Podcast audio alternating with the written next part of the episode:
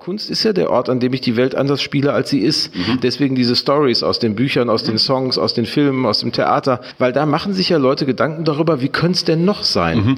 Und ich finde nichts beglückender, als ins Theater zu gehen und Menschen dabei zuzugucken, wie sie die Welt anders spielen, als sie ist. Weil dieses anders spielen können zeigt mir ja, wir können sie anders denken, wir können sie anders uns vorstellen. Warum gehen wir dann nicht raus und machen sie auch anders? Das ist dann ehrlicherweise nur noch ein kleiner Schritt. Und mich lädt das immer total aus. Was mein zuversichtlichster Ort, selbst wenn da die depressivsten Sachen Sachen auf der Bühne passieren, weil sie mir auf einer abstrakten Ebene zeigen, es geht anders, als es ist und wir können es uns anders vorstellen. Und das ist eigentlich eine unfassbar starke Emotion, an die Politik aber irgendwie nicht so richtig ran will. Herzlich willkommen zum Mutmach-Podcast von Funke mit Suse, Paul und Hajo Schumacher.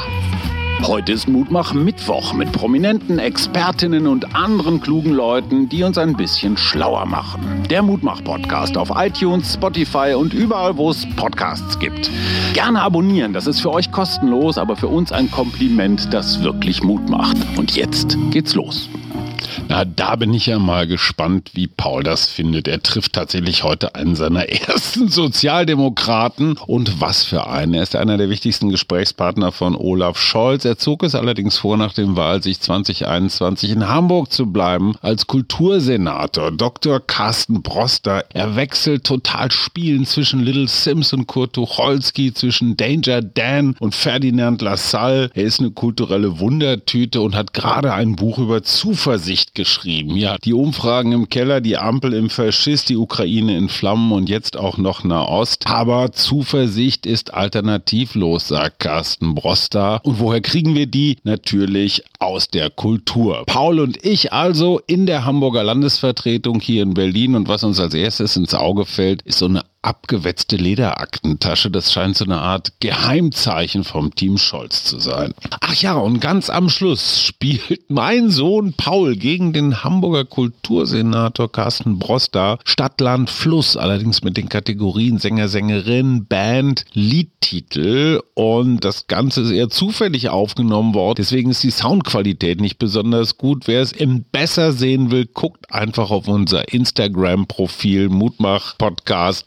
Gibt gibt's dann die ganze Schlacht nochmal im Detail. Viel Spaß. Und jetzt geht's los. Ist doch immer wieder schön zu sehen, äh, wie Steuergelder auch sinnvoll genutzt werden. Wir sitzen hier in der Landesvertretung Hamburg. Lieber Paul, schön, dass du dabei bist. Und uns gegenüber sitzt Dr. Carsten Broster, der Kultursenator der Freien und Hansestadt Hamburg.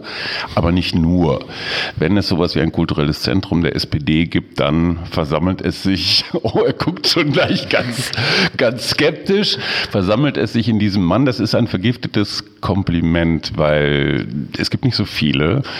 Man hat den Eindruck, früher war mehr Kultur in der SPD. Auch darüber wollen wir reden. Sehr gerne, ich freue mich. Wir wollen ein bisschen reden über ein Buch mit dem fast provozierenden Titel Zuversicht. Das ist in Zeiten von Ampelkrise kriegen und so weiter ein bisschen schwierig. Paul ist ja die Generation, die manche für die letzte halten. Warum Zuversicht? Es ist ja sogar noch viel schlimmer. Das Buch hat den Titel Mehr Zuversicht wagen und nimmt damit ja sogar noch diesen alten Satz von Willy Brandt der Demokratie auf. Ehrlicherweise, weil ich tatsächlich glaube, dass es gar keinen Grund gibt, sagen, einfach permanent nur schlechte Laune zu verbreiten. Es gibt von, von Ernst Bloch, der das Prinzip Hoffnung geschrieben hat, den schönen Satz, wenn wir aufhören zu hoffen, kommt das, was wir befürchten, bestimmt. Mhm. Und ehrlicherweise genau in dem Zustand habe ich das Gefühl, bewegen wir uns als Gesellschaft allzu oft momentan. Wir beschreiben uns in den wüstesten Farben die Gegenwart, werden darüber so depressiv, dass wir nicht glauben, dass wir daran noch was verändern können und taumeln dann tatsächlich in einer veränderten, in einer unveränderten Welt, in der wir viele Dinge nicht gut finden, durch die Gegend.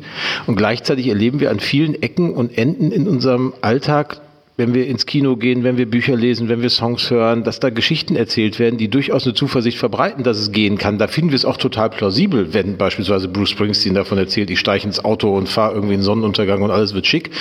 Da finden wir es total okay. Wir trauen uns das aber als Gesellschaft selber nicht mehr zu und ich glaube, das muss nicht sein, sondern man kann auch durchaus mit einer Vorstellung davon, wie es besser sein kann, durchs Leben gehen und hat damit zumindest noch die Chance, was zu verändern.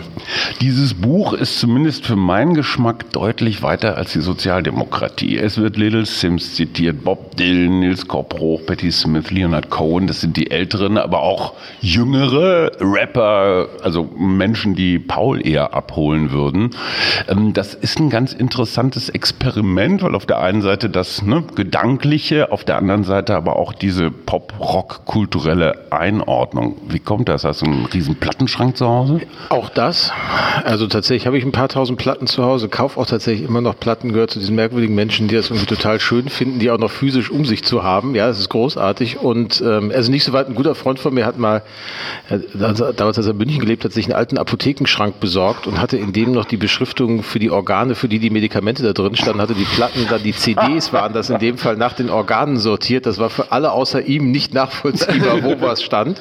Aber ich fand so ein paar Sachen, wenn, wenn Morrison bei Herz stand, hatte das schon eine gewisse, Absolut. hatte das eine, sagen, einen Sinn, der dahinter war.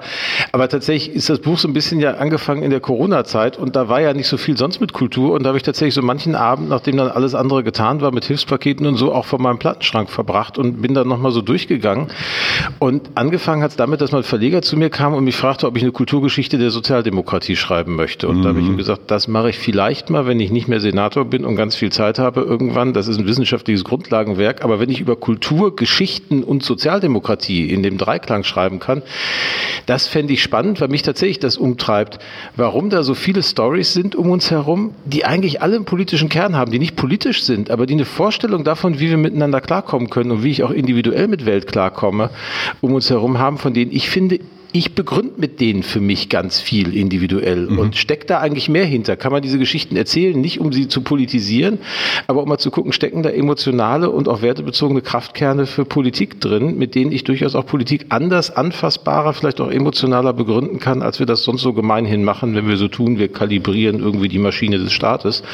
Und dann habe ich angefangen zu schreiben und stellte fest, hey, da geht was und dann ist das Buch irgendwie so über drei Jahre entstanden. Paul, wie klingt für dich die SPD? Auch bis jetzt total sympathisch tatsächlich. Nein, aber ich meine, welche, welche Musik fällt dir ein? Oh, ich wollte gerade tatsächlich auch auf Musik zu sprechen kommen, aber eher auf die persönliche Einordnung der Musik, die ich mache, weil ich würde uns so bei Milz oder Galle einordnen, wenn ich nach dem äh, Organschrank ihres Freundes ginge. Ähm, es geht auch viel um politische Themen. Manch einer würde sagen, wir sind eher am linken Rand zu finden. Ich persönlich habe äh, nicht nur eine Verbindung zur SPD aufgrund meines Elternhauses, sondern auch, weil ich Kannst das. Kannst du das erklären? Ja, auch, auch, du, ne? Man kommt so ins Gespräch und. Äh, Dein Großvater war Mitglied. Ah. Ja. Oha. Wir haben tatsächlich nie darüber geredet, was wir so wählen. Das ist bei uns immer noch Geheimnis. Nee, es ist kein Geheimnis, dass er wegen Gerhard Schröder ausgetreten ist. Die Agenda ah. 2010, er war einer von denen, die da so durchgefallen sind, die also ganz lange gearbeitet hat, äh, beziehungsweise dann Onkel Thomas und dann irgendwann auf seine alten Tage arbeitslos geworden. Und da war irgendwie so eine Lücke in den Konstruktionen ja. drin und die fuhr, die fielen dann entweder in Hartz IV oder mussten ihr Häuschen verkaufen. Sorry, also Sozialdemokratie durch Opa abge, abge abgedeckt. Genau, und am nächsten dran äh, an der SPD war ich vermutlich mit meiner Grabpflege vom Grab von Willy Brandt auf dem äh, Zehlendorfer Friedhof. Und ich fand das sehr schön. Ich durfte ein bisschen reinlesen in mhm. das Buch und da stand sowas wie, der Willi hätte gerne auf seinem Grabstein stehen gehabt, man bemüht sich. Man hat sich bemüht, ja. Oder man hat sich bemüht, genau, korrekt. Und das ist tatsächlich so ein Spruch, den habe ich auch schon in diesem Podcast so ein paar Mal von mir gegeben. Da kann ich mich total mit identifizieren. Also dieses, ich möchte am Ende nicht sagen, dass ich es nicht versucht hätte. Und ähm, tatsächlich hat mir bis jetzt das einleitende Gespräch doch Mut gemacht, auch mal wieder zum Büro von Kevin Kühner zu stapfen, was bei mir ziemlich um die Ecke ist tatsächlich. es lohnt das sich auch, mal, das zu machen. Total. Ja. Ich habe ihn auch in diesem Podcast bereits irgendwie als das neue Sexsymbol der, der jungen Politik irgendwie gelobt. Und wenn der erste Bundeskanzler Kevin heißt, dann wäre ich gar nicht so abgeneigt. Die Innenministerin heißt ja auch schon Nancy, aber keine Namensscherze. genau, keine Namensscherze. Ähm, ich war so ein bisschen vor den Kopf gestoßen. Das Büro wirkte alles andere als offen für jemanden, der da einfach mal so vorbeiging. Es war dunkel, es sah irgendwie nicht einladend aus. Ich habe dann auch noch mal einfach nur, weil ich mir selbst, mich selbst davon überzeugen wollte, dass ich natürlich total abgehängt bin von der Politik und als junger Kulturschaffender irgendwie da genau meine Berechtigung habe, diese Texte zu schreiben und sie auf der Bühne äh, vorzutragen und so, im Internet geguckt und gesehen, Herr Kühnert ist offen in der Öffentlichkeit anzutreffen, aber die Veranstaltungen finden dann halt immer während der Arbeitszeit oder sehr, sehr spät am Abend irgendwo statt. Es steht zwar überall, kontaktiere uns persönlich, schreib uns eine Mail. Ähm, wie komme ich oder als junger Mensch da näher ran? Haben, hast du da irgendeine Idee? Also ich weiß jetzt nicht genau, wie Kevin sein Büro organisiert. Ähm, normalerweise haben die Öffnungszeiten und dann gibt es tatsächlich Veranstaltungen, dann gibt es im Distrikt oder im Ortsverein, wie das heißt, auch sozusagen zu meistens zivilen Zeiten auch Treffen abends und eine ganze Menge findet hier, wenn man in Berlin ist, ja auch im Willy Brandt-Haus oder im sozusagen im Kurt-Schumacher-Haus statt. Also ich glaube, da gibt es schon Orte, an denen das ist, aber das Grundprinzip ist ja ein richtiges. Parteien stammen aus einer Zeit häufig, die ist nicht die heutige Zeit sozusagen. Und wie das immer so ist, erleben wir ja in ganz vielen Ecken Dinge, die nicht jetzt gerade gegründet werden, sondern sich verändern müssen, um in der Gegenwart anzukommen, gehen einen deutlich längeren Weg als etwas, was neu entsteht. So und mhm. in diesem Prozess des sich Veränderns auch die Alten nicht verlieren, weil die sind ja durchaus noch da. Also so eine, jemand, der vor 50 Jahren eingetreten ist, und davon haben wir einige, weil das ist ja der, der Zeitpunkt mhm. wie die Brand gewesen. Das war ja Anfang der 70er Jahre. Die haben ja auch eine Vorstellung, wie ihre Partei zu sein hat. So die mitzunehmen, nicht zu verlieren, gleichzeitig für junge Leute attraktiv zu sein, ist total spannend. Und ich kenne das ähnlich, ich beschreibe das auch in meinem Buch. Ich bin in Gelsenkirchen groß geworden und Gelsenkirchen hat nochmal den, den Umstand gehabt, dass eigentlich alle, die studieren wollten oder so, da weggegangen sind, weil mhm. da gab es keine Uni und du bist in eine andere Stadt gegangen, fandst auch irgendwie, die Stadt ist nicht die, in der du weiter bleiben möchtest, so zwingend. Und ähm, ich bin dann erstmal da geblieben, noch ein paar Jahre, weil ich in Dortmund studiert habe und da gelebt habe und habe auch am Anfang gedacht, ich habe Schülerarbeit vorher gemacht, guckst du mal bei den Parteien, wenn, dann war es die SPD, weil die war irgendwie überall. Mhm. Und habe ich so gesagt, nee, die Jusos organisieren hier Fußballturniere, ist total nett, aber das war nicht das, was ich gesucht habe, weil dafür wäre ich in den Sportverein gegangen und war auch in einem Sportverein, da brauchte ich nicht das noch für, sondern ich wollte da Leute treffen, mit denen man was losmachen kann. Und die mhm. habe ich da nicht gefunden. Und Parteien müssen sich schon fragen, wie findet, wie, wie findet man sich und wie macht man das Angebot? Und ich glaube, wir erleben gerade überall in unserer Gesellschaft, dass eigentlich ein totaler Wunsch da ist, was zu machen. Also Voll. wir sehen es bei den Fridays, wir sehen es auch in der Black Lives Matter Bewegung vor zwei, drei Jahren, dieses Gefühl, eigentlich müssen wir was verändern. Und ich finde, Parteien sind dafür Gefäße, weil sie eben nicht nur Zivilgesellschaft sind, sondern am Ende bis in den Staat reinreichen. Und man trifft eben auch einen Kevin Kühnert, der im Bundestag ist. Genau. Ne? Der, die berühmte Übersetzungsfunktion, die sie da haben und diese Mitwirkung an der Meinungsbildung. Und das ist schon was, das kann man und muss man, glaube ich, wieder stärker ins Bewusstsein bringen. Und da gibt es keinen Königsweg. Ich würde mir wünschen, wir probieren mehr aus und haben auch den Mut, mal Sachen zu machen, von denen wir ein halbes Jahr später feststellen, war eine blöde Idee, lassen wir wieder bleiben, machen wir das nächste. Und da ist manchmal der Vorlauf sozusagen so lang, dass wenn man sich dann durchgerungen hat, was anderes zu machen, man manchmal auch dann nicht mehr zugeben kann, dass es nicht gut war, weil man so lange vorbereitet hat. Hm. Ein Thema im Buch ist ähm, das Frühjahr die Nostalgie. Ähm, wir haben ja gerade schon damit angefangen. Ne? Du kratzt das Moos vom Grabstein von Willy Brandt. das ist ein bitteres Bild, wenn ich ehrlich bin. Aber wir ja. reden von früher, mhm. als alles noch besser war. Ich kann mich erinnern, nach dem Mauerfall war die PDS-Linkspartei, die Kümmererpartei, die sich gerade im Osten um, also da war so ein, so ein Büro von einem Abgeordneten, war auch gleichzeitig Hilfszentrale, um Anträge auszufüllen. Es heißt zumindest, dass jetzt diese Aufgabe die AfD in einigen Teilen zumindest übernommen hat. Ähm, Seid ihr inzwischen zu wenige Sozialdemokraten? Ich meine, ich kann mich erinnern an die Falken, die haben Sommerlager mit den Kindern gemacht und naja, es war so ein Verein, so ein Verein, Familie, man weiß es nicht so genau, aber. Es ist an vielen Stellen auch immer noch. Die Frage ist, also wir sind nicht überall gleichmäßig viel. Das spielt schon eine Rolle. Aber im Ruhrgebiet, da wo ich aufgewachsen bin oder jetzt in Hamburg, äh, da ist die SPD genauso präsent. Also im Ruhrgebiet gab es diesen berühmten Multifunktionär. Also mhm. ich meine, diejenigen, die den Kegelverein organisiert haben, die Kasse in der Eckkneipe, wo du auf den sozusagen jährlichen Ausflug Ausflucht gesammelt hast, bis hin zum sprichwörtlichen Taubenzüchterverein. Mhm. Und das waren in der Regel auch diejenigen, die in der Schule, wenn es darum ging, wer macht eigentlich sozusagen Elternpflegschaftssprecher, wie das damals hieß, haben die auch gesagt, mache ich. So. Und das waren die Leute, zu denen bist du gegangen. Du wusstest, die kümmern sich. Die kennen dann auch deinen Abgeordneten im Stadtrat. Und wenn dann irgendwie was mit der Ampel um die Ecke ist oder mit dem Spielplatz da oder so. irgendwie so, dann sorgen die dafür, dass was passiert. So. Und diese Anfassbarkeit, die finde ich ist total wichtig. Die geht natürlich ein Stück weit verloren, wenn die Milieus verloren gehen, in denen so Parteien drin hängen und mhm. verankert sind. Und die sind natürlich in unserer Gesellschaft, die so bunt und so vielfältig geworden ist, sind die ein Stück verloren gegangen. Und auch diese, diese Kieze, die man da mal hatte, gibt es vielleicht nicht überall mehr in der gleichen Art und Weise. Und im Osten natürlich hat die SPD das Problem, dass sie anders als alle anderen Parteien sich ja wirklich neu gegründet hat, 89. Das heißt, da gab es keinen Unterbau sondern man hat wirklich neu angefangen und ist deswegen tatsächlich auch schwächer in der Struktur an manchen Stellen, als das im Westen an Teilen der Fall ist. Aber das ist ja nichts Gottgegebenes. Das kann man ja durchaus verändern. Die Frage ist nur, überzeuge ich Leute davon mitzumachen oder finde ich neue Wege? Finde ich digitale Wege? Finde ich fachliche Wege, mit denen ich Leute, die auch ein bestimmtes Interesse haben, ein, äh, einsammeln kann? Und vor allen Dingen immer wieder bin ich jemand, als Partei, der plausibel Menschen Lust darauf macht, mitzumachen. Und das hat dann wieder eine ganze Menge mit den Geschichten zu tun, die ich erzähle. Also ich habe ja an einer Stelle, weil wir fragen, wie klingt die SPD? Ich habe ja auch eine Phase, wo ich, wo ich mich mal so durchgehe durch die Songs, in denen die SPD so. Vorkommt. Ne? Mhm. Also das angefangen mit dem berühmten Rudi Carell in den 70er Jahren, mhm. wann wird es mal wieder richtig Sommerschuld, war nur die SPD. ähm, was aber ja fast noch putzig war, weil das ja so den Hintergrund hatte, die sind so stark, die sind für alles verantwortlich, auch ja, dafür, ja. wenn das Wetter im Sommer mies war.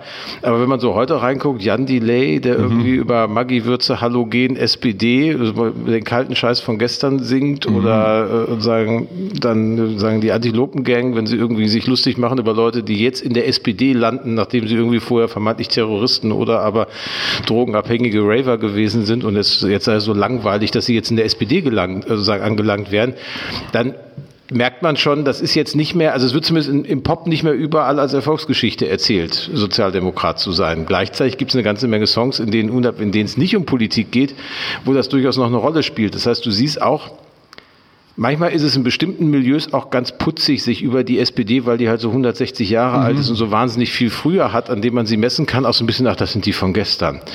Man kann aber auch nach 150 Jahren noch jung sein. Und ich glaube, das ist so ein bisschen dieses, ähm, wie singt Springsteen an einer Stelle, I'm ready to grow young again. Und vielleicht ist das so, ist, ist das so die Emotion, die ich mir von der SPD wünsche. Ne? Also ich bin bereit, mich wieder jung zu wachsen.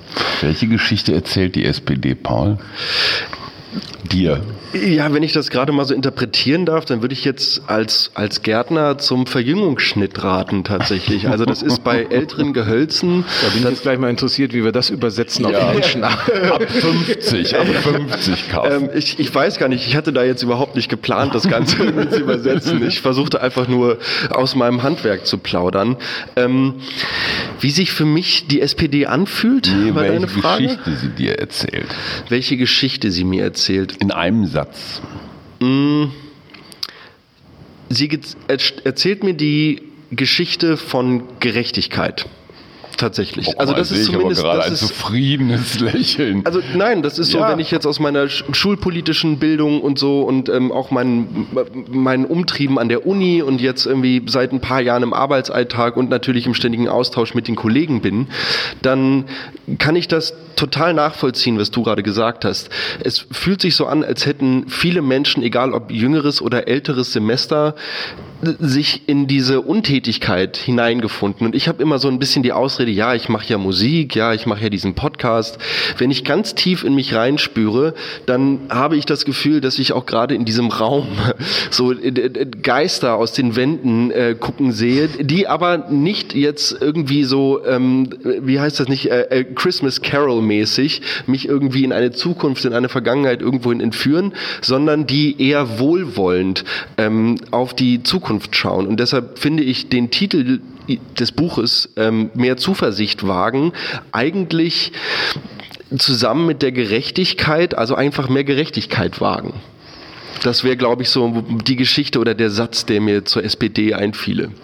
Ja, das ist ja, also ich hader damit, muss ich gestehen, ein bisschen, weil ähm, die Gerechtigkeit ist ja einer der drei Werte der SPD, insofern nicht falsch, aber wenn es sich darin erschöpfen würde, dann haben wir noch ein bisschen Arbeit zu tun, was ja aber auch okay ist. Das ähm, geht ja der SPD eigentlich immer gleichermaßen um Freiheit, Gerechtigkeit und Solidarität. Und wenn wir den großen Willy Brandt nochmal nehmen und der ja mal auf einem Parteitag äh, dann sich in seiner Abschiedsrede dazu geäußert hat, hat er gesagt, wenn man ihn fragt, was das Wichtigste ist, dann neben dem Frieden die Freiheit. Hm. So, und da, da steckt auch was hinter, übrigens auch mit Blick auf die Frage, welche Geschichten erzähle ich denn von mir selber, weil das merkwürdig Merkwürdige an Gerechtigkeit ist, dass du sie ja eigentlich nur im Negativen erzählen kannst. Also mhm. wenn du so auch in Filme guckst, Gerechtigkeit ist immer die Geschichte über die ungerechten Verhältnisse, die du verbessern musst. Mhm. Das heißt, du fängst eigentlich immer bei einer negativen Emotion an. Freiheit ist immer dieses Ausbrechen aus diesen Verhältnissen mhm. und dieses Ich kann was machen.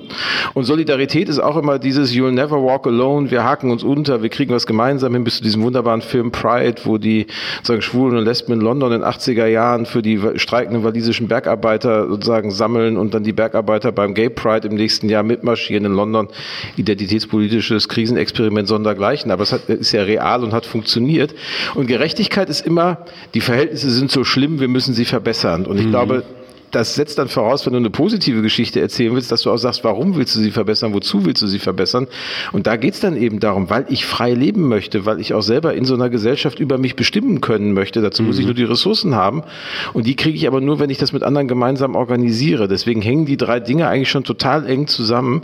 Und ich finde, die SPD ist gut beraten, eben nicht nur auf Gerechtigkeit zu setzen. Wann immer sie das gemacht hat, hat sie übrigens in den Wahlkämpfen in den letzten Jahren immer ordentlich auf den Sack gekriegt. Mhm. Sie ist dann durchgekommen im letzten Wahlkampf, als sie Respekt Respekt auf einmal gesagt hat, was so quer dazu stand. Und Respekt war, hey, ich finde, du bist auch gut. Mhm. Und das ist sozusagen auf einmal so ein, so, so ein kompletter Perspektivwechsel in dieser politischen Debatte gewesen, von dem ich mir wünsche, dass man sich hinter denjenigen, die gerade in der Bundesregierung arbeiten, ein bisschen häufiger daran erinnern würde, dass das durchaus eine Geschichte ist, die noch nicht auserzählt ist und an die man, glaube ich, ganz viel hängen könnte von dem, was man gerade macht.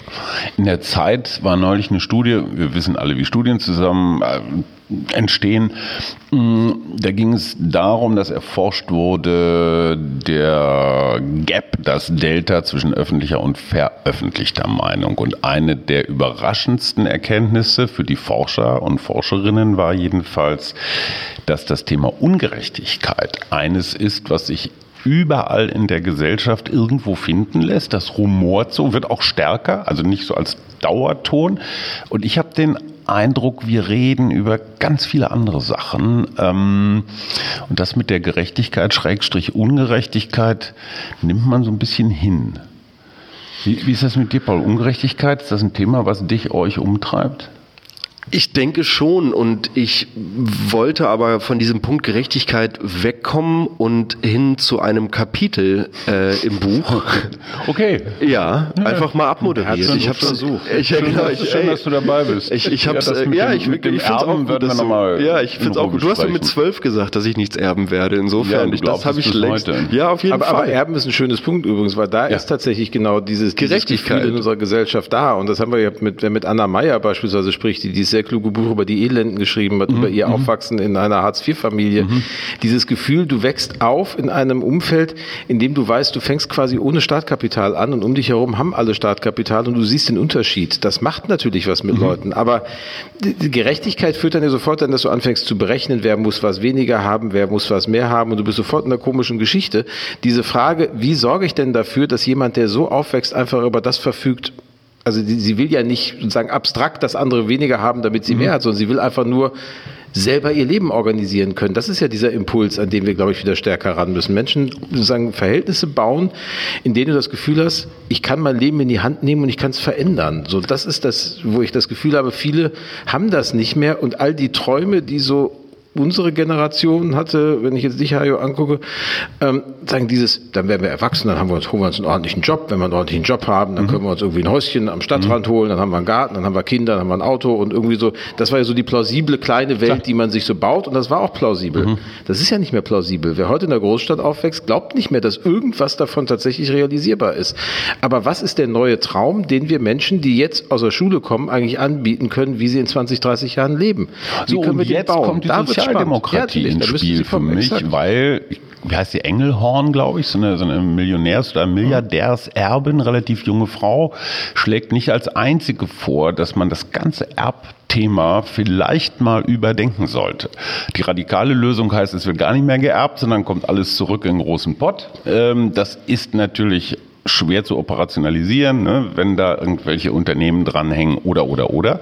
Aber die grundsätzliche Idee finde ich richtig, weil Kinder quasi dann unter gleichen Bedingungen an der Startlinie stehen. Und wer mit einem goldenen Löffel im Arsch geboren wurde, sorry, da fehlt dann auch so ein ganz klein bisschen die Motivation. Deswegen sind ja liberale Gesellschaften, wie beispielsweise die US-amerikanische oder auch sozusagen überhaupt eine angelsächsische Kultur viel weiter, was das angeht und sagen, ist gar nicht schlimm, wenn wir so ein bisschen am Anfang mhm. wieder mal sagen halbwegs gleiche Startbedingungen herstellen. Das Problem, was wir momentan bei uns haben, ist, dass wir die Frage davor beantworten müssen und da greift auch eine Aufgabe für die Sozialdemokratie. Wir sind ja in der Diskussion, in der wir gerade an vielen Stellen darüber reden, hat der Staat eigentlich genug Geld, das zu machen, was er machen muss. Ich rede gerade an vielen Stellen darüber, kann ich das das? Also kann ich einen Musikclub um die Ecke retten? Hat das Theater in mhm. zwei, drei Jahren noch die Mittel, die es braucht? Bleibt das Schwimmbad auf? Also gerade in Städten ganz viele Themen. Momentan kriege ich Geflüchtete, die zu uns kommen, ordentlich untergebracht und schafft denen hier Startperspektiven. Gleichzeitig stellen wir fest, wir haben diese komische Schuldenbremse in der Verfassung stehen, von der man sich auch fragen kann, ob das eigentlich eine gute Idee ist, sich so ein Misstrauensvotum da selber reinzuschreiben, indem man eigentlich sagt, ich traue der Politik nicht zu, vernünftig mhm. mit dem Geld umzugehen. Und äh, wir haben generell vielleicht zu wenig Geld im Staat. Aber das setzt natürlich voraus, dass Bürgerinnen und Bürger die Entscheidung treffen, wir finden, Staat ist nicht irgendwas, was uns erdrückt, sondern ist tatsächlich ein Instrument, mit dem wir diese Gesellschaft besser machen können. Deswegen ist es klug, ihn auch mit Geld auszustatten. Und da kann natürlich dann eine Erbschaftssteuer, da kann auch eine Vermögenssteuer aus meiner Sicht eine hochplausible Geschichte sein, weil wir in den letzten Jahren gesehen haben, die Einkommensverhältnisse in unserem Land sind auseinandergegangen. So. Und das ist schon ein Thema, wo man, wenn man überlegt, wo kommt denn das Geld her, das gerade fehlt, halbwegs plausible Ideen entwickeln kann, die jetzt auch nicht sozialistisch oder kommunistisch sind, sondern die zu dieser bundesrepublikanischen Nachkriegsgesellschaft, in die sich manche ja zurückwünschen, alle schon mal gehört haben, die erst später verloren gegangen sind. War das ein klares Plädoyer für eine Erbschaftssteuer? Ich bin dafür, aber das ist auch keine News. Ja klar, schon okay. Ja, ich dachte, wir können jetzt hier mal Nein, ein bisschen glaube, Bildzeitungsseite Hab, Hab, Hamburger so. Kultursenator ist für Erbschaftssteuer, ist glaube ich nicht schlagzeilenfähig. Ah, Mann, ich Mann, Mann. Ich dachte, wir können Unruhe in die Ampel Unfassbar, bringen. genau, ja. das machen die schon selber. Wir haben dich unterbrochen, ne? Du wolltest Achso, noch ein Kapitel fragen. Um genau, das Kapitel. Ich bin so böse dazwischen. Mochte bei mir auch Ach, immer. überhaupt nicht. Nein, es ist ein herrlich lebhaftes Gespräch. Es ging bei dem Kapitel, welches ich ansprechen wollte, um die öffentliche Solidarität. Mhm eine der drei Säulen, wie du sie gerade mhm. für die SPD beschrieben hast. Ich bin als Digital Native mit einer Diskussionskultur groß geworden, die gerade im, im Online-Reich, im Online-Bereich, im Cyberspace zum Teil Ausmaße annimmt, die sich so anfühlen, als würde man auf einmal in einem Tal stehen und man hätte zwei, zwei Bergseiten, mhm. beiden Seiten links und rechts von sich. Und ich wollte mal so ganz plakativ fragen, kann öffentliche Solidarität im Internet überhaupt funktionieren? Also kann sie anonymisiert funktionieren oder muss ich für eine tatsächliche öffentliche Solidarität mich wirklich hinstellen und sagen, hey, ich Paul oder ich Carsten oder ich Hajo finde das und dies und jenes? Spannende Frage und ich glaube eine, wo wir gesellschaftlich noch wahnsinnig viel zu erledigen haben. Also ich zitiere an einer Stelle den, wie ich ja wirklich finde, wunderbaren Songwriter Danny Juk. Er hat gerade vor seiner letzten Platte einen schönen Song geschrieben, bei dem es die Zeile gibt, alle reden durcheinander, aber keiner hört zu. Und das ist ehrlicherweise genau die Beschreibung dieser öffentlichen Strukturen, die du gerade beschreibst. Jeff Jarvis hat mal so schön gesagt, als ich mich mit ihm getroffen habe, dieser sagen, kluge Journalismusvordenker aus den USA, mit dem Internet haben wir es jetzt geschafft, dass alle ein Megafon in der Hand haben, nebeneinander stehen und in dieses Megafon reinschreien und hoffen, dass sie gehört werden, wenn sie nur lauter schreien als die anderen. Leider haben wir alle vergessen, uns mal umzudrehen und darauf zu achten, was der andere denn so sagt. Und ich glaube, das ist tatsächlich ein Punkt, wie kriegen wir das hin, dass aus diesem alle senden nur wieder ein Senden und Empfangen und miteinander sprechen wird. Ich glaube aber, dass das möglich ist, ehrlicherweise. Und ich glaube nur, dass wir ein paar Sachen lernen müssen, vielleicht wieder, die auch bei anderen Medienumbrüchen der Fall war. Also eben beispielsweise Journalismus. Journalismus ist nicht mehr nur, ich vermittel, was sagt Gewerkschafter A, wie widerspricht Arbeitgeberpräsident B, was sagt Arbeitsminister C dazu und was sagt Oppositionsführer D und dann habe ich meine Nachrichtengeschichte fertig. Mhm. Sondern heißt natürlich auch Orientierung schaffen in diesem Kommunikationsvielfalt, die mittlerweile beobachtbar ist. Und das hat der Unterschied. Es sind nicht mehr nur die aggregierten Spitzen der großen Interessenverbände hörbar, sondern potenziell jeder. Also wir könnten uns jetzt hier hinstellen, könnten hier noch ein, Handy aufstellen, könnten das jetzt live ins Netz streamen und theoretisch mhm. könnte jeder zugucken.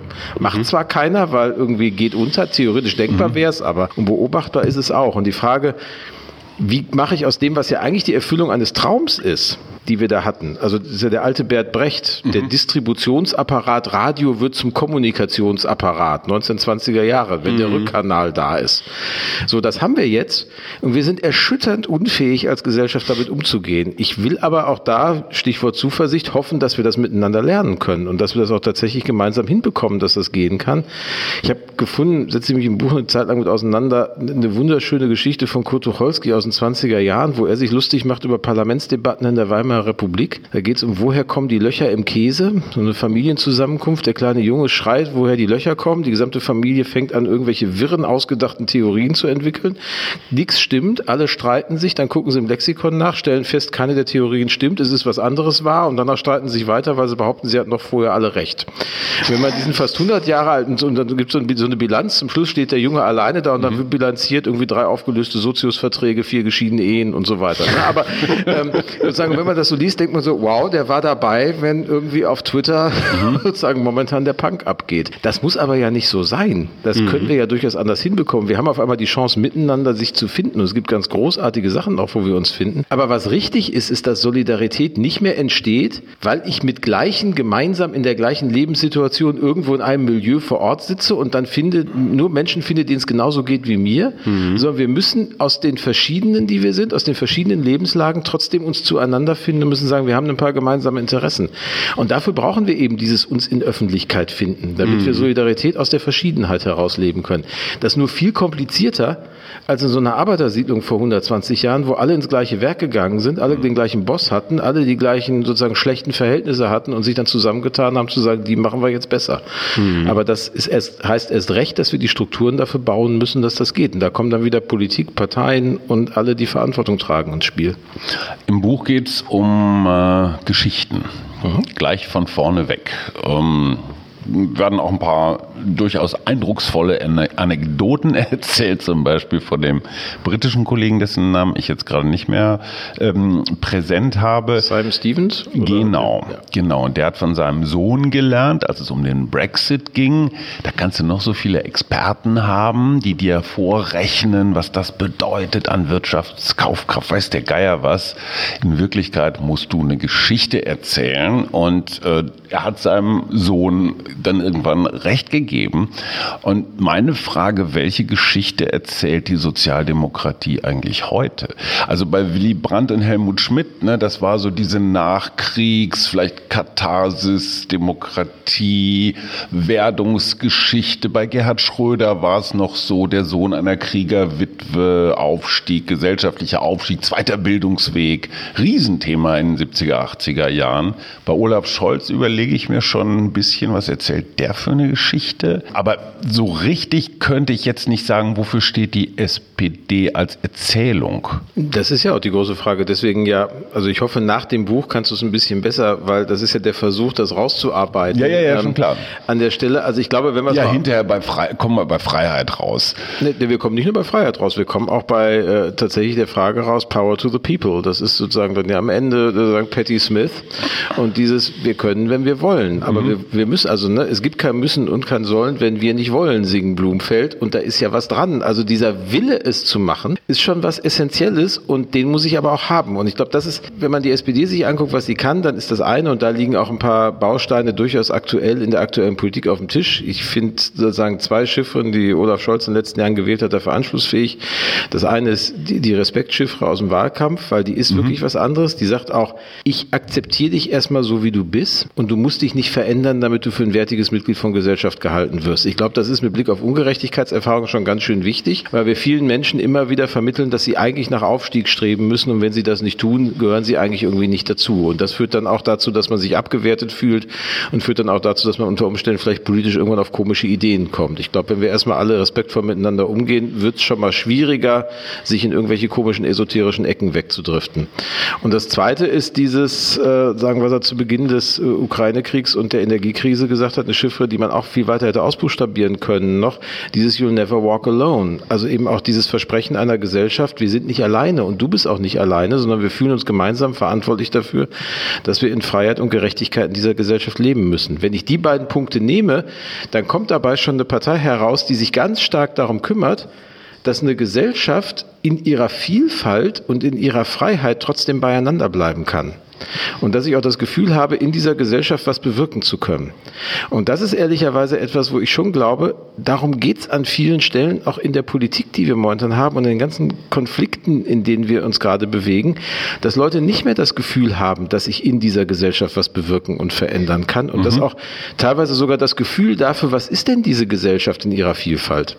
dass uns das abhanden kommt und man eher so, wenn ich jetzt hier den sagen, berühmten Berliner Mitte-Soziologen Reckwitz nehme, also jeder so nach seiner eigenen Einzigartigkeit in Gesellschaft mhm. strebt, diese Singularitätsthese, mhm. ne? also ich mhm. muss einzigartig, also Instagram quasi als gesellschaftliches Organisationsprinzip, dann wird es natürlich schwierig und da würde die SPD das Alternativangebot machen und würde sagen, wir sind der Ort, an dem die verschiedenen zusammenkommen können und überlegen, was sie gemeinsam machen können. Das ist tatsächlich nicht das Streben nach dem Extravaganten, das ist nicht das Streben nach dem Polarisierenden, sondern das ist in einer Gesellschaft, in der alles gerade zu den Polen zu streben scheint, mhm. das fast provokante Beharren beharren darauf, dass es sowas Vernünftiges jenseits dieser Polarisierungen, es ist ja nicht die eine große Polarisierung, sondern so viele kleine, jenseits dieser vielen kleinen Extravaganzen gibt.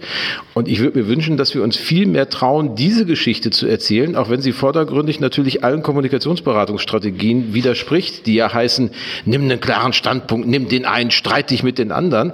Vielleicht muss man genau das Gegenteil machen und damit den richtigen Streit auslösen. Die AfD hat jetzt gerade so eine Erzählung, die sehr eingängig ist. Das muss man einfach mal so sagen. Und zwar zurück ins Nationale, zurück ins, ja, in eine vermeintliche Sicherheit, die es so auch nicht gab, in eine gewisse Ordnung. Man kann sich abschotten. Ist auch ein bisschen egoistisch, ne? Also jetzt nicht so eine wahnsinnig solidarische Erzählung.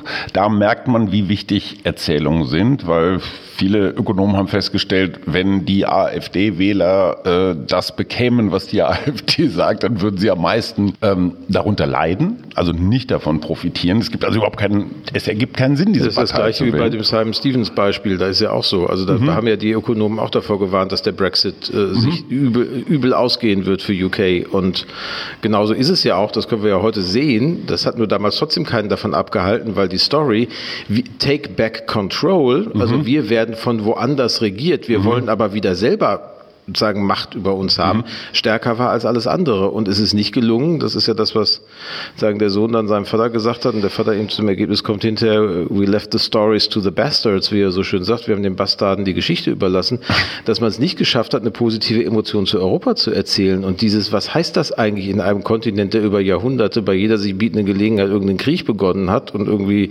nach 45 und den Verbrechen Deutschlands wirklich sozusagen die schlimmsten Menschheitsverbrechen hinter sich gelassen hat und gesagt hat, wir arbeiten jetzt zusammen, wir leben zusammen, wir bauen hier was Friedliches auf, dass das offensichtlich nicht mehr so erzählt wurde, sondern dann weggeronnen ist in irgendwie etwas deutlich Technischeres. Und das ist tatsächlich das Problem der Progressiven momentan, dass wir viel zu oft glauben, dass wir ja schon Recht haben und dass das, was wir machen, ja schon vernünftig ist und dass wir es nur machen müssen und dann alle schon sehen werden, dass es ja vernünftig gewesen ist, was wir machen. Und das ist, glaube ich, eine böse Fehlwahrnehmung in einer Gesellschaft, in der so viel nach Orientierung gesucht wird wie im Moment. Da muss ich auch die orientierende Erzählung machen. Das heißt ja gar nicht, dass ich nicht trotzdem das Vernünftige machen muss. Im Gegenteil.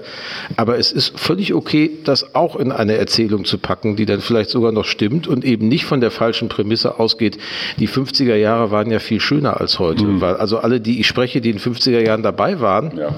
behaupten das nicht, um das mal so zu sagen, sondern das ist ja auch so, und deswegen beschäftige ich mich mit dem Frühjahr meiner Kindheit, weil das ja auch so Romantisierungen sind. Das war ja auch gar nicht so schön, wie es mir Wiese, jetzt ne? scheint, die grüne Ja. Wiese hinterm Haus und was Ja. wir da so alles hatten. Wenn man da mal genauer hinguckt, war das gar nicht so toll. Aber es ist irgendwie so, es mythologisiert sich so. Und das machen Gesellschaften natürlich mit ihrer Vergangenheit manchmal, obwohl wir eigentlich heute besser leben als vor 20, vor 50 oder vor 70 Jahren. 56 Prozent der 18- bis 34-Jährigen würden lieber früher gelebt haben als jetzt. Das Ja. auch eine dieser Studien.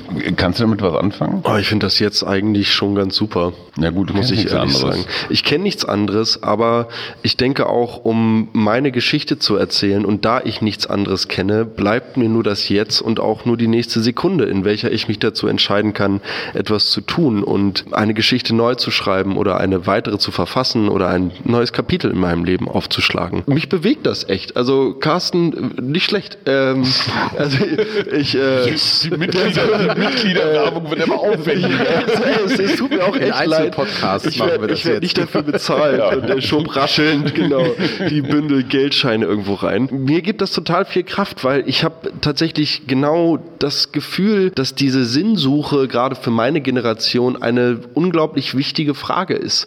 Es, es stand gestern in dem sehr lebhaften Gespräch mit meinem Vater eine Tabelle zur Debatte, wo so die Generationen, also die Babyboomer, Generation X, Generation Y miteinander verglichen wurden, wo so die Grundwerte herkommen. Und bei meiner Generation stand da Help to change the world. So, und das ist natürlich erstmal so ein Schuh, da wird man nie so ganz reinpassen. Ich kann auch total verstehen, dass sich viele Leute dann auch gerade wegen des Internets und wegen ständiger Informationseinflüsse da total hin und her getrieben sehen und dass das eine unglaubliche Macht hat.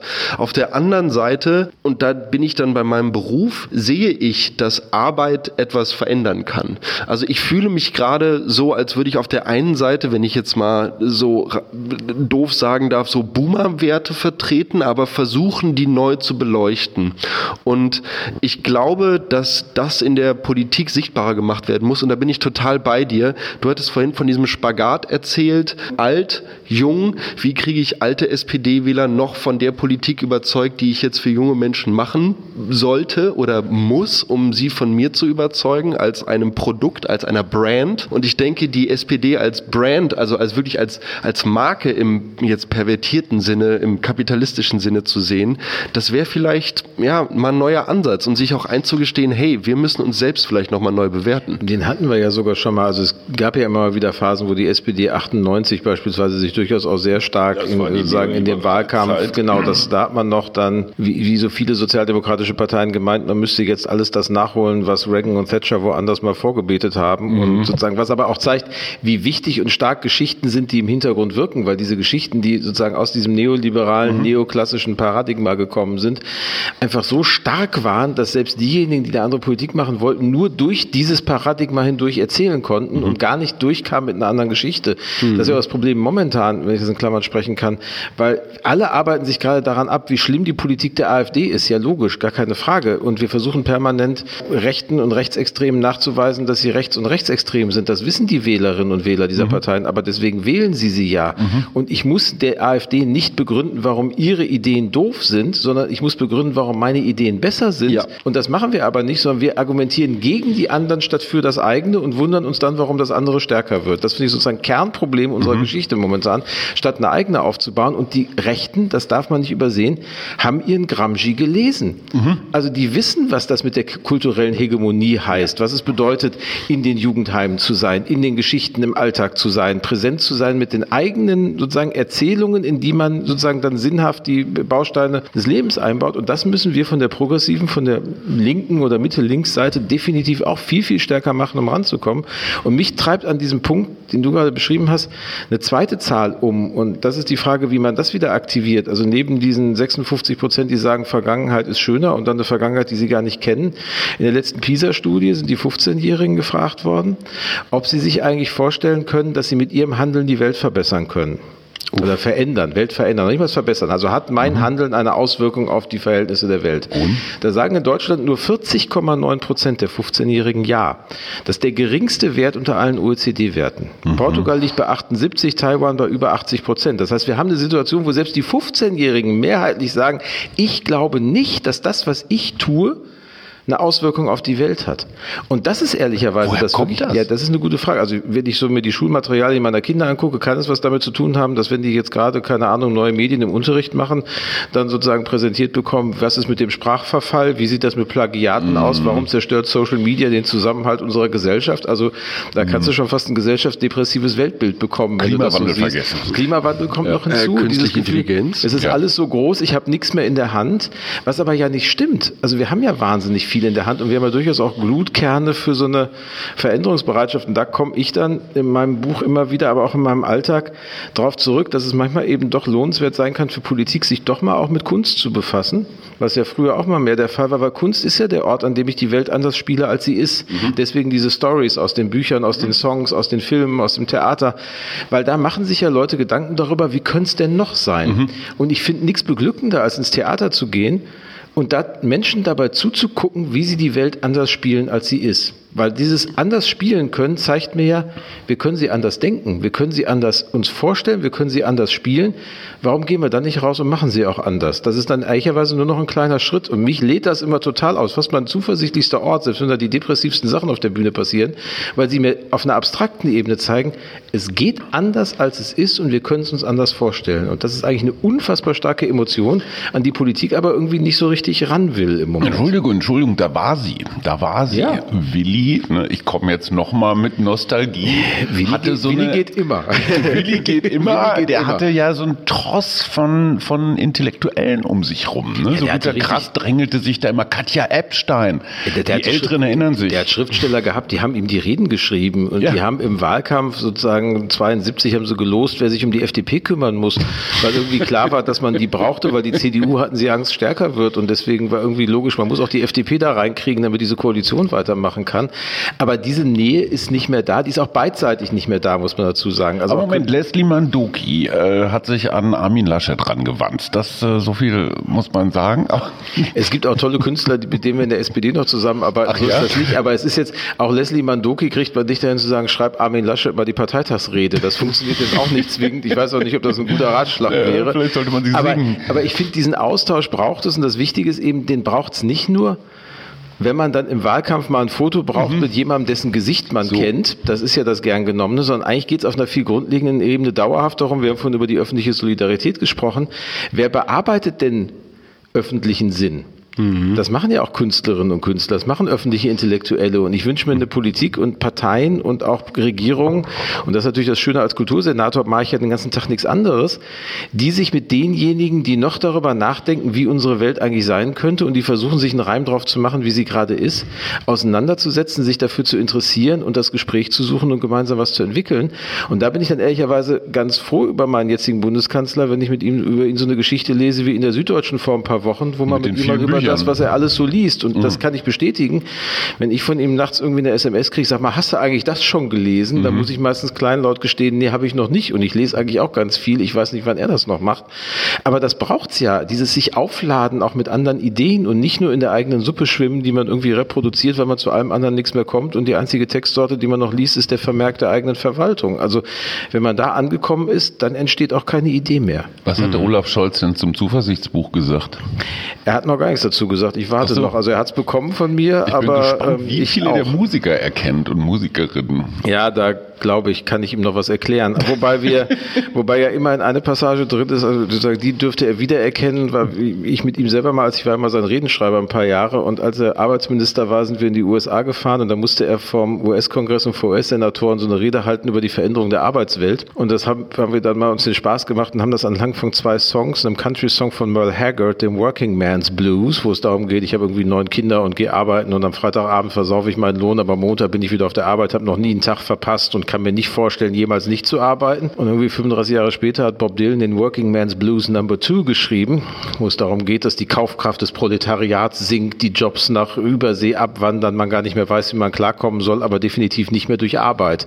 So, und da sieht man auch, wie solche Themen tatsächlich auch in der Popkultur reflektiert Klar. werden. Und mit den beiden Songs, das hat er dann auch gemacht, sozusagen hat er eine Rede in den USA über die Veränderung von Arbeitsmärkten gehalten. Also die Passagen müsste Anhand er erkennen. Von zwei Anhand von zwei, von, äh, Bob Dylan ist ja oh, mehr okay, als das. Aber anhand von Merle Haggard und Bob Dylan, ja. Willie Nelson wird auch im Buch zitiert, anstatt Rapper zu, ähm, zu, zu verbieten, genau, anstatt Rapper zu verbieten, sollte man lieber überlegen, warum sie solche Sachen rappen, wie sie rappen. Das wäre mal wieder eine Frage an dich. Hast du das Gefühl, dass das, was dich popkulturell reizt, interessiert. Das ist Manga, Anime, Musik, Rap, Memes. Das fand ich zum Beispiel sehr einladend, als Olaf Scholz seine Augenklappe hatte, hat irgendein kluger Mensch drunter geschrieben, bin ja mal gespannt, was ihr da für Scherze mitmacht, so sinngemäß. Weiß man, wer das war? Wer die Urheberschaft dieses wirklich schlauen Satzes hatte? Ich vermute ehrlicherweise, so wie ich Olaf Scholz kenne, dass das von ihm selber stammen dürfte, weil ich glaube nicht, dass das jemand im Kanzleramt macht. Äh, trauen die sich gar das nicht. Das weiß ich ne? nicht, ob sie sich nicht trauen, ja. aber Nee, das, das passt aber auch zu seinem Humor, weil das war Echt? ja wirklich genau dieses, ich gebe daraus, mach mal was mit. Das passt wunderbar. Fühlst du dich überhaupt von Politik irgendwo popkulturell abgeholt? Popkulturell schon länger nicht mehr. Ich gucke mir immer gerne die Wahlplakate an und wir haben da auch schon mal in diesem Podcast drüber geredet. Ich dachte mir irgendwann mal, und da schlage ich voll in diese Verdrossenheitskerbe rein, ich wähle jetzt einfach nur noch nach Sympathie. Also ist mir egal, welche Partei daneben mhm. zu sehen ist. Ich gucke mir einfach den Menschen an und dann versuche ich da mhm. in esoterischer Art und Weise eine, eine telepathische Verbindung aufzubauen. Kann aber auch böse schiefgehen. Das kann total böse schiefgehen, deshalb habe ich schnell, relativ schnell wieder abgelassen von diesem Weg. Und sitze auch heute hier, weil ich natürlich daran interessiert bin, auch irgendwo zu sehen, wie ich meine eigene Mündigkeit, also dieses Mitgestalten, von dem du redest, das finde ich total interessant, diese Schnittstelle zwischen Kultur, Politik und Gesellschaft, also dass die Politik ja eigentlich ein Abbild derjenigen sein sollte, für die sie da ist, für die sie arbeitet. Und sich dann natürlich als Kultursenator den ganzen Tag mit nichts anderem zu beschäftigen. Ich merke, du bist ein riesiger Musikliebhaber, finde ich absolut großartig. Ähm, Popkulturell gesehen finde ich das Ganze schwierig. Ich musste, während ihr Namen wie Leslie Mandoki hier durch den Raum warft, irgendwie daran denken, wie ich das jetzt fände, wenn ich auf der, wenn ich auf Instagram zum Beispiel auf einmal eine Werbung bekäme, wo dann so SPD X, weiß ich nicht, und dann nimmt man Peter Fox zum Beispiel oder einen namhaften deutschen Künstler, der auch noch irgendwie so. Xavier Naidoo. Ja, uh. Also, Schweres Atmen von der also da sind wir, glaube ich, wieder bei diesem esoterischen, Ja, ja, aber er hat sich wieder ein bisschen gefangen. Also ich weiß es nicht tatsächlich. Es heißt ja auch die Söhne Mannheims und wir Mhm. sitzen hier gerade in Berlin zusammen und ich denke, deshalb sollten wir auch über Berliner Themen reden. Und mh, auf der einen Seite mache ich selber Kultur und auf der anderen Seite, ja, wie, wie komme ich denn eigentlich dazu, mal auf einem SPD-Parteitag zu spielen? Oder anders gefragt, wie... Oh, Entschuldigung, wie, ich wusste nicht, dass das jetzt hier... Genau. Wie, ähm, wie komme ich denn als Kulturschaffender an mit dir als Kultursenator ins Gespräch? Also wie, wie ist da, ist der der Weg wirklich klassisch? Ich schreibe eine E-Mail und frage so, ey, guck mal, können wir dafür Geld haben? Und du hatten, wir hatten vor dem Podcast kurz darüber geredet, dass es auch nicht nur darum geht, Geld für nur das eine oder das andere auszugeben, sondern dass man auch immer ein bisschen gucken muss, wo sind da die weiteren Kreise, die damit gezogen werden könnten. Also natürlich der klassische Weg ist, wenn mich Leute jetzt in Hamburg erreichen wollen, dann kriegt man mich per E-Mail, per Telefon, das ist irgendwie das Einfachste. Man kriegt mich aber auch fast jeden Abend bei irgendeiner Kulturveranstaltung. Das muss dann nur zufällig übereinander passen und das kann sein, dass du auf einem Konzert bist, ich aber gerade im Theater und dann sehen wir uns dann nicht. Verstehe. Aber in so einer Stadt merke ich schon, trifft man sich dann erstaunlich häufig dann doch so. Das Bei ist gar kein Problem. Hätten wir uns treffen können. Bitte was? Bei Little Sims hätten wir uns Bei Little treffen Sims hätten wir uns treffen können. Ja. Also wir hätten uns auch letzte Woche beim Reeperbahn Festival treffen können, äh, wo ich ja sogar, sagen Stichwort Popkultur, eine, Lesung aus meinem Buch mit einer Band begleitet gemacht habe Oh, in der cool. Prinzenbar. Also sowas geht dann auch. Sagen Welche Band war das? Das Weed, das Weed Experience. Die kennt in Deutschland kaum einer. Die waren aber in den 90er Jahren, sind die viel mit Yola Tango und Calexico durch ja, die ja, Südstaaten ja. in den USA getourt. Und denen gehört jetzt mein Lieblingsplattenladen in Hamburg, Michelle Records. Äh, und sagen, wir sind irgendwann mal während der ersten Pandemie beim Schnacken drauf gekommen, dass sie gerade einen Song geschrieben hätten, der 40 Minuten dauerte, zu dem sie irgendwas mit Spoken Word gesucht haben. Geil. Und ob ich hätte auch Bücher geschrieben, ob wir da nicht was machen können. Und dann Ja. haben wir tatsächlich, das hat dann im ersten Lockdown nicht mehr geklappt, weil dann ging es Gott sei Dank wieder los und sie hat mit ihrem Laden wieder so viel zu tun. Aber im zweiten Lockdown haben wir dann im Knust in Hamburg so eine, sagen kann man auch noch auf YouTube sich angucken, so eine, sagen im Prinzip, also wir wissen nicht, ob das Lesung, Psychedelic, Lesung, Musik, Performance, irgendwas ist, wo ich gelesen habe, die dazu spielen und improvisieren äh, gemacht und haben damit irgendwie Geld gesammelt im Stream für eine Suppenküche im, im Schanzenviertel, im Karoviertel. Und das haben wir noch irgendwann mal im Sommer gemacht und jetzt eben das dritte Mal mit dem neuen Buch beim Reeperbahn Festival und sowas macht mir total Spaß, weil es einfach, ich bin totaler Dilettant, ich kann nicht singen, ich singe auch nicht, sondern ich lese dann aus dem Buch, ich lese auch demonstrativ, zwar auf dem Beat, aber es ist Lesen, aber es macht einfach total Spaß, solche Sachen auch mal auszuprobieren. Oder ich mache einmal im Jahr mit dem Literaturhausleiter, sagen wir, wir irgendwann mal zusammenstanden und feststellten, ich habe halt einen Fable für Country-Musik, seitdem ich mal als Schüler ein Jahr in Texas gewesen bin, da kommt das irgendwie weg. Und er ist, obwohl hochwohlmögender Literaturhausleiter, Schlagerfan.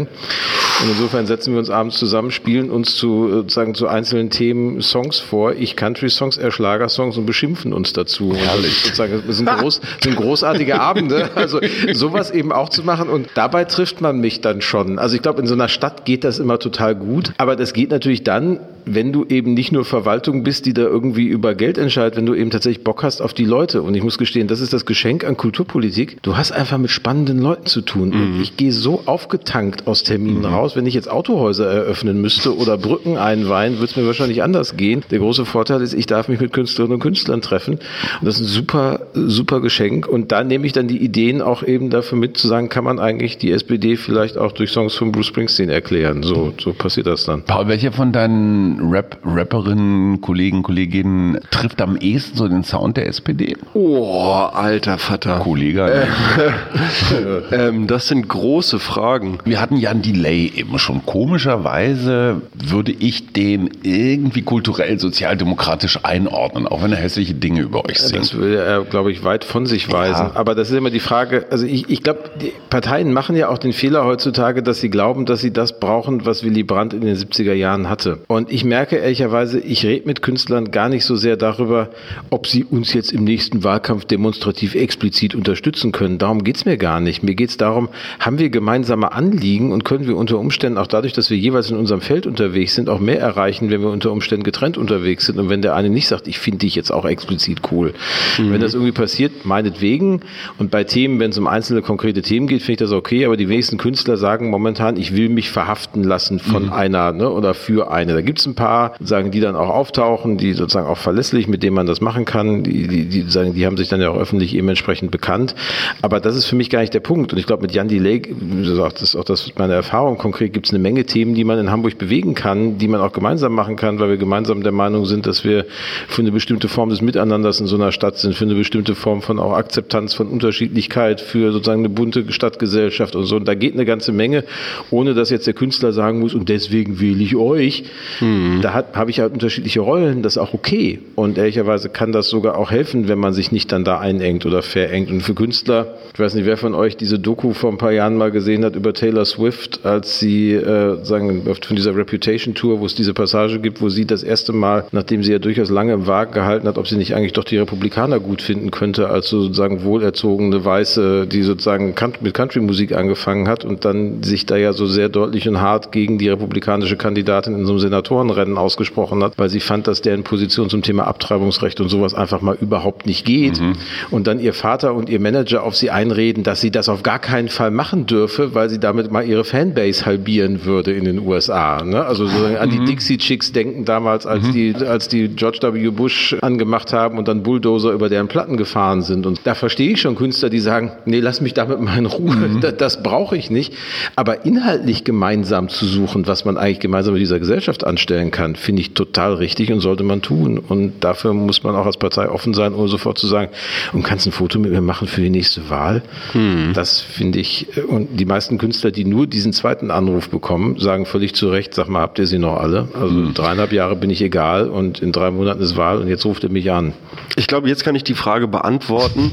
Die Musik müsste auf jeden Fall oder der Rapper, der Interpret müsste lokal irgendwie verwurzelt sein und tatsächlich nah an den Menschen dran. Das heißt, er ist vielgesichtig, also die SPD ist an sich als Song vielgesichtig, sollte aber, und ich glaube, da sind wir bei dem kulturellen Sog, du redest auch immer wieder oder hast in diesem, in dieser Folge immer wieder von You'll Never Walk Alone geredet, FC Liverpool. Ich denke, dass diese Art von Gruppen, einer kulturellen Gruppe anzugehören und wenn man selber mal diesen Sog mitbekommen hat, dass genau an dieser Schnittstelle die eigentliche Politik entsteht.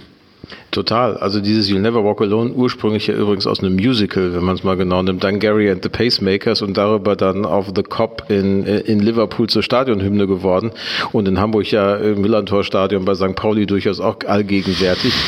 ich selber bin ja sozusagen auf den Rängen des Parkstadions groß geworden und muss natürlich sagen, wenn man Fan des FC Schalke 04 ist, ist man für sozusagen die Mitgliedschaften der SPD in den letzten 20 Jahren schon ordentlich vorbereitet gewesen, auch durchaus die Schwierigkeiten, die sowas dann mit sich bringen kann. Kevin Kühn auch reflektiert. hat das ähnlich. Kennt das auch, genauso. Von da können wir auch unser Leitgang haben wir auch schon mal gemacht. Das ja. ist so, also nicht alle sind jetzt nur so schön Wetterfans wie unser Parteivorsitzender mit dem FC Bayern München, aber das äh, andererseits, Lars Klingbeil, andererseits wird Lars Klingbeil damit vielleicht auch sozusagen einen Indiz dafür geben, was er nochmal alles werden will und erreichen kann.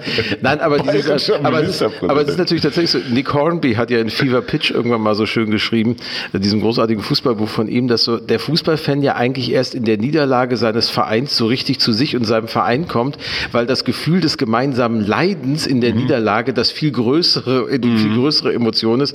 Und als jemand, der sagen hier in Berlin in, vor der Schalker Fankneipe an der Spichernstraße sozusagen 2001 stand, saß auf einer kleinen Bank, kurz nachdem Schalke dann nur viereinhalb Minuten lang Meister war und es dann noch einen indirekten Freistoß im äh, Strafraum äh, des HSV im Hamburger Volksparkstadion gegeben hat, den die Bayern versenkt hatten und dann noch die Bayern Meister wurden, kann ich sagen, da ist schon was dran. Also diese tiefe Emotion schweißt dann aber auch zusammen und sorgt eben auch dafür, dass du wiederkommen kannst. Und auch das ist ja so ein Thema, das ist nicht nur eine Richtung gibt, sondern dass du tatsächlich auch mit so einer Partei oder mit einer Vorstellung davon, wie Gesellschaft sein soll, durch Höhen und Tiefen geht. Also du kannst nicht davon ausgehen, dass du immer Recht bekommst Sondern du bekommst auch mal Unrecht und dann musst du erst recht dich wieder zusammenraufen und weitermachen.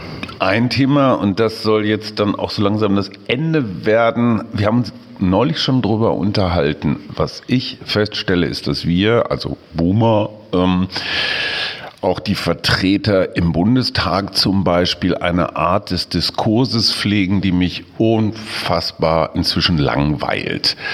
Weil ich weiß immer schon vorher, was die sagen. Äh, und das geht halt immer gegen die anderen. Ich hatte gestern ja zum Beispiel mit so ein paar Parlamentariern, Jens Spahn ist einfach so ein, ein Meister. Man drückt auf den Knopf und er poltert los. Und das alles dann noch so ein bisschen zugespitzt und, und, und. Und dann keilen die anderen zurück und sagen, aber ihr habt ja auch 16 Jahre und so. Ich denke mir, boah, habe ich alles schon hundertmal gehört. Der Unterschied zu deiner Generation ist, und das merkt man auch im sprachlichen Umgang miteinander, ein viel, viel größerer Respekt erstens und zweitens eine so eine kooperative, so ein kooperativer Angang. Also ich, um Gottes Willen, ich rede jetzt nicht vom Rap oder so, aber wenn ihr euch untereinander unterhaltet, sehr respektvoll, ich sehe dich, ich sehe deinen Punkt, ich möchte aber. Also dieses, wir wollen gemeinsam weiterdenken und nicht, wir wollen uns gegenseitig erzählen, wie scheiße wir sind. Ich weiß nicht, vielleicht bin ich auch zu romantisch, natürlich braucht Politik Diskurs und Streit und all sowas, aber für mich gehört es auch zur Kultur, sowas wie eine Debatten. Kultur zu haben. Ja, total. Also das ist, also ich teile das, mich nervt das genauso. Ich halte es übrigens auch für komplett denkfaul, immer nur den anderen zu sagen, dass sie doof sind, ist irgendwie auch völlig langweilig. Stimmt auch immer. Äh, stimmt auch, ja, ja stimmt immer und, stimmt, und stimmt auch immer nicht. Ja, so, das klar. ist eben beides, weil natürlich ja. hat der andere auch nicht von die gleichen, die sich da die Köpfe einschlagen, gehen ja auch nachher trotzdem gemeinsam eintrinken und lachen sich darüber tot, was sie sich da irgendwie vorher mhm. verbal auf der Vorderbühne sozusagen verhauen haben. Es gibt harte Unterschiede, die muss man auch klar benennen. Aber ich finde, man muss in erster Linie Linie für die eigene Sache werben und nicht gegen das andere sprechen. Das finde ich das, was mir zu sehr fehlt. Und dann wundere ich mich nämlich wieder, wenn ich mich den ganzen Tag damit auseinandersetze, anderen nachzuweisen, warum sie nicht recht haben und warum das, was sie vorschlagen, nicht gehen kann. Und alle eigentlich den ganzen Tag jetzt nur erklärt haben, warum etwas nicht geht. Und dann wundern wir uns, warum eine Bevölkerung findet, dass die Verhältnisse sich nicht verändern lassen. So, das ist dann kein Wunder, weil wir den ganzen Tag nur damit zugebracht haben, uns gegenseitig zu erklären, warum etwas nicht geht.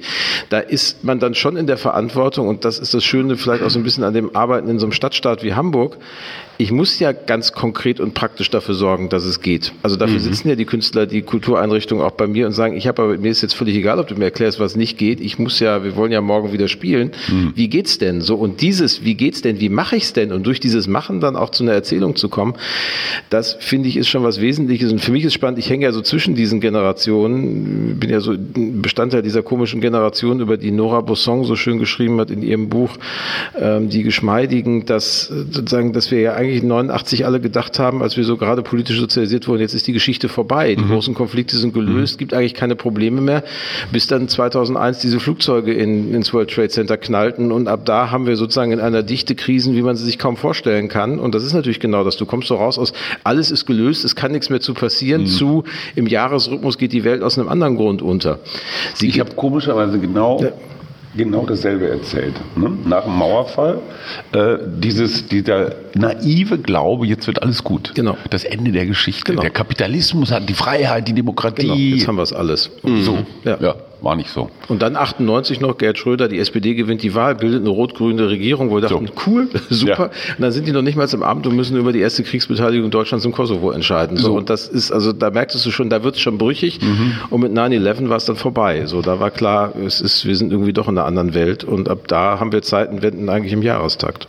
Fangen wir doch wieder an daran zu glauben, dass wir die Dinge besser machen können, als sie derzeit sind. Ringen wir den Narren die Welt wieder ab. Erzählen wir unsere Geschichten von der Zukunft besser. Erfinden wir bessere Geschichten. Übersetzen wir sie in konkrete Politik, in Reformen, die unser Leben freier, gerechter und solidarischer machen. Wagen wir mehr Zuversicht, damit die Wiese auch für künftige Generationen und ihre neuen Träume lacht. Es wird Spaß machen, das erneut auszuprobieren. Ich habe es ein bisschen verkürzt, da ist noch ein Zitat drin. I'm ready to grow young again, aber das haben wir ja schon gehört. Paul, wer war das? Carsten. ah, du hättest jetzt mindestens mal der Bundespräsident. Na, okay, das wäre auch unfair. also, also, vom Pathos her, ja. Aber wenn ich das jetzt so höre, frage ich mich auch, wäre es nicht eine Spur kleiner gegangen? Nein, nein, nein. nein aber ich glaube, es ist schon so. Ja, ja mehr Pathos wagen. Äh, ja, auch, auch das ehrlicherweise. Ich, ja. Aber wie? Nicht nichts dagegen. So, ich glaube, wir müssen das äh, irgendwann nochmal fortsetzen. Das Gerne. war gerade erst der Anfang. Ganz herzlichen Dank, Dr. Carsten Broster, Kultursenator der Freien und Hansestadt Hamburg. Tschüss. Tschüss.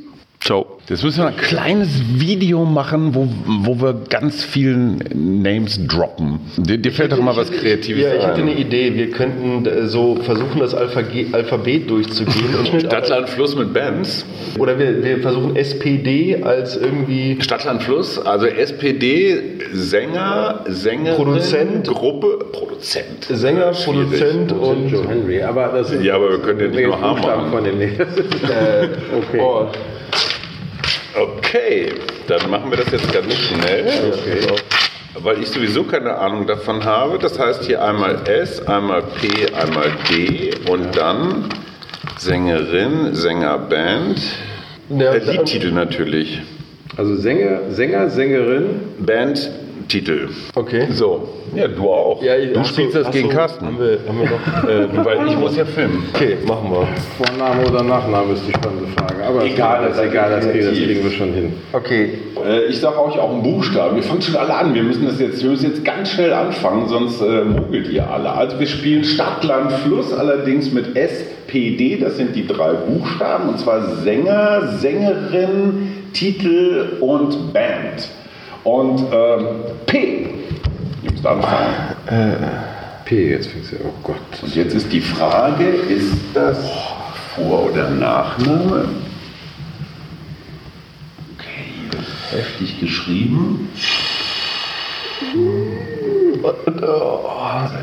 Langsam. Ja, das ist ja schon längst fertig. Was ist denn? Du wärst schon längst fertig, das möchte ich Ja. mal sehen. Wobei die Frage Vor- oder Nachname ist natürlich Ja, spannend. da hau ich mich jetzt raus und nehme mich jetzt einfach den Vornamen. Das ist- Paul McCartney. Genau, den habe ich nämlich. Paola, die Pixies. Fertig, fertig. okay, okay, okay. Gibt ja bestimmt. So. Okay, S. Ein dramatischer sportkultureller Wettbewerb. Kultursenator Dr. Carsten Broster, Stadtland Fluss gegen den Geheimfavoriten Paul Schumacher. Ja, nee, der Fall. Scheiße. Ah, und das letzte, das D. Ja.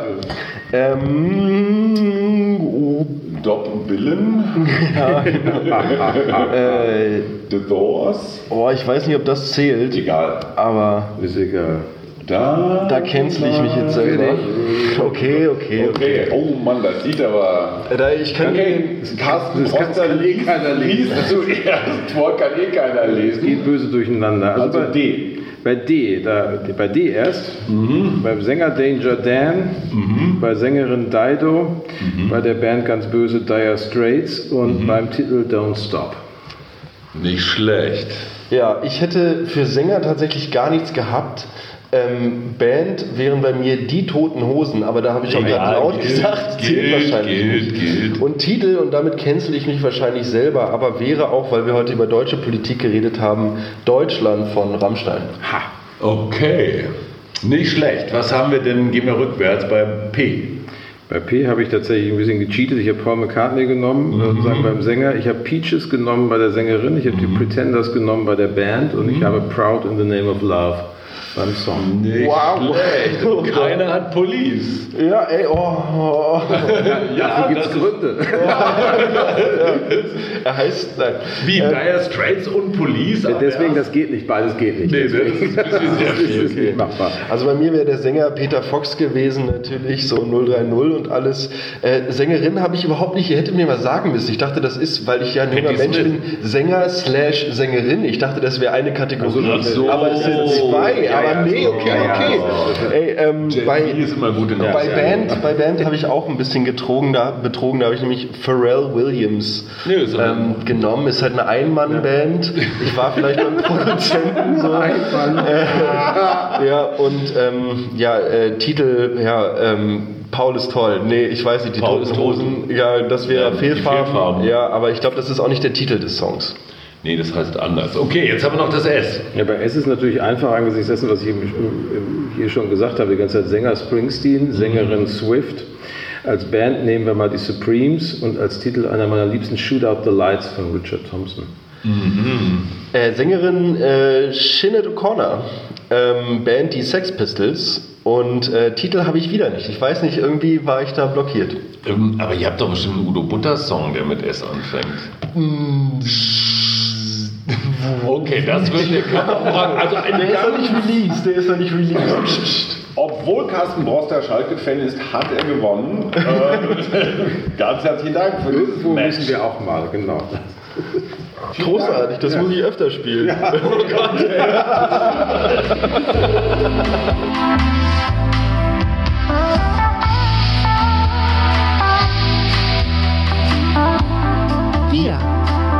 Arbeit, Leben, Liebe. der Mutmach-Podcast der Berliner Morgenpost.